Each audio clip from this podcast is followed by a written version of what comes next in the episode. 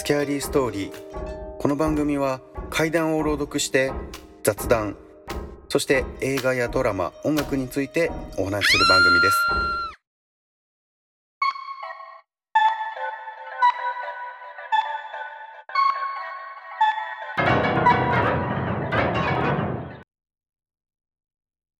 ソーマトロープ。明日君が死んだ。明日？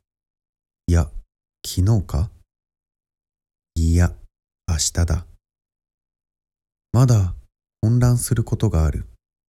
そりゃあそうだ。ありえないことが起こっているのだから。人間誰しもそんな状況で頭の整理なんてつくものか。あの日、君が車にひかれて死んだ。その後のことはあまり覚えていない。あんなに激しい悲しみが迫ると、人は冷静ではいられなくなり、記憶が曖昧になるのかもしれない。そうして気づいたら昨日、そう今日だ。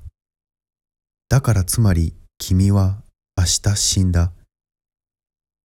よくある一日過去に戻ったなんて話だ。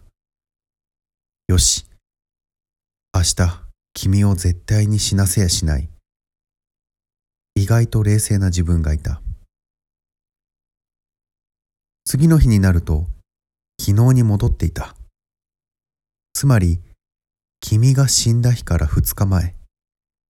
どうやら一日が終わると一日戻っていくらしい。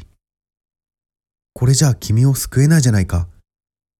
なんて冷静なのかおかしくなってしまったのか、変なことを考えてしまった。それからも、一日一日と過去へ戻っていく。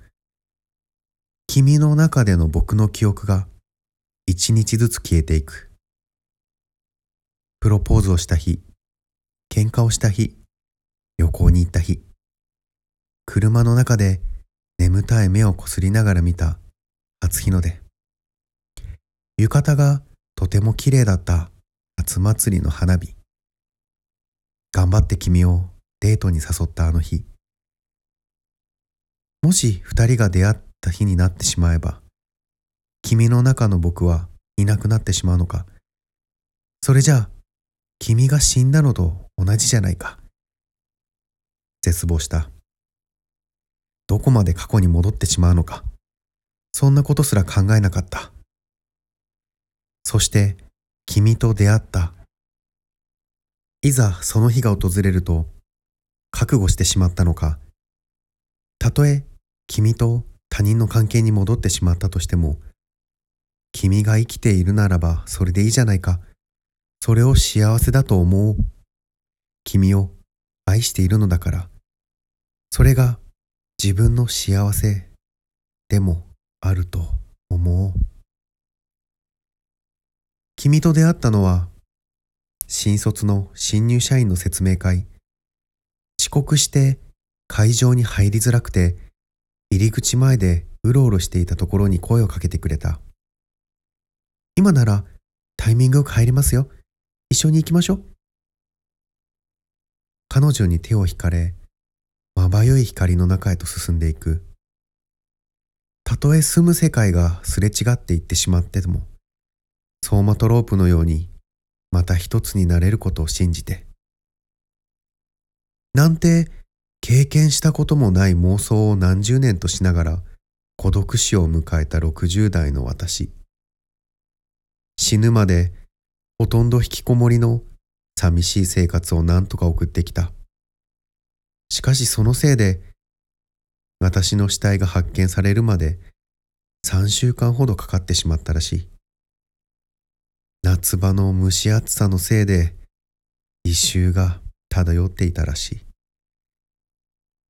こんな人生で終わってしまうことも現代恐怖の一つなのかもしれない。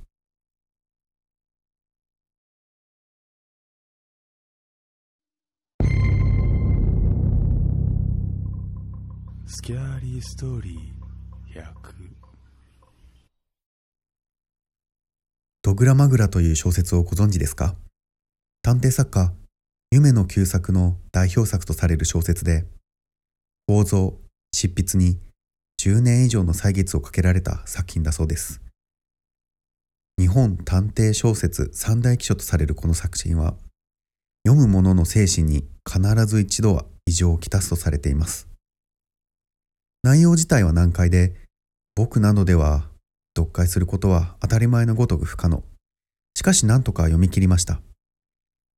デビューした年に書き始めた精神描写に関する小説なのですが、10年後に発表され、翌年に作者は亡くなっています。さて、どういった内容かというと、語り部の青年、私の目線で話が進み、私が目を覚ますと記憶を失っていて、ここは精神病棟の病室だと聞かされる。そして、私の記憶の中には、二つの殺人事件の鍵があるという。ここまで何とか理解しながら読んでいたのですが、私は精神に異常をきたしておりません。隣の病から聞こえてくるしゃがれた女性の声。何度も助けを叫ぶ声。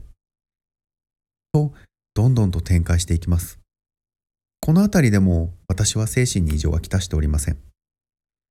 そして、いきなり語り部の私はおかしくなり笑い続けます。しかし私は精神に異常はきたしておりません。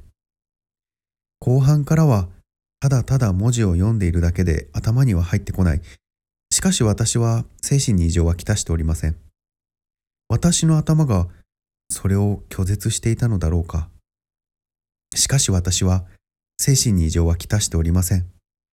最後まで読み切りましたが、私は精神に異常はきたしておりません。決して、私は精神に異常はきたしておりません。私は精神に異常はきたしておりません。私は精神に異常はきたしておりません。私は精神に異常はきたしておりません。私は精神に異常はきたしておりません。私は精神に異常はきたしておりません。私は精神に異常はきたしておりません。私は精神に異常はきたしておりません。私は精神に異常せ。私は精神に異常し。私は精神に異常。はきたしておりません。し。に。はたしせ。し。に。はたしせ。し。に。はたしせ。し。に。はたしせ。し。に。はたしせ。し。に。はきたりません。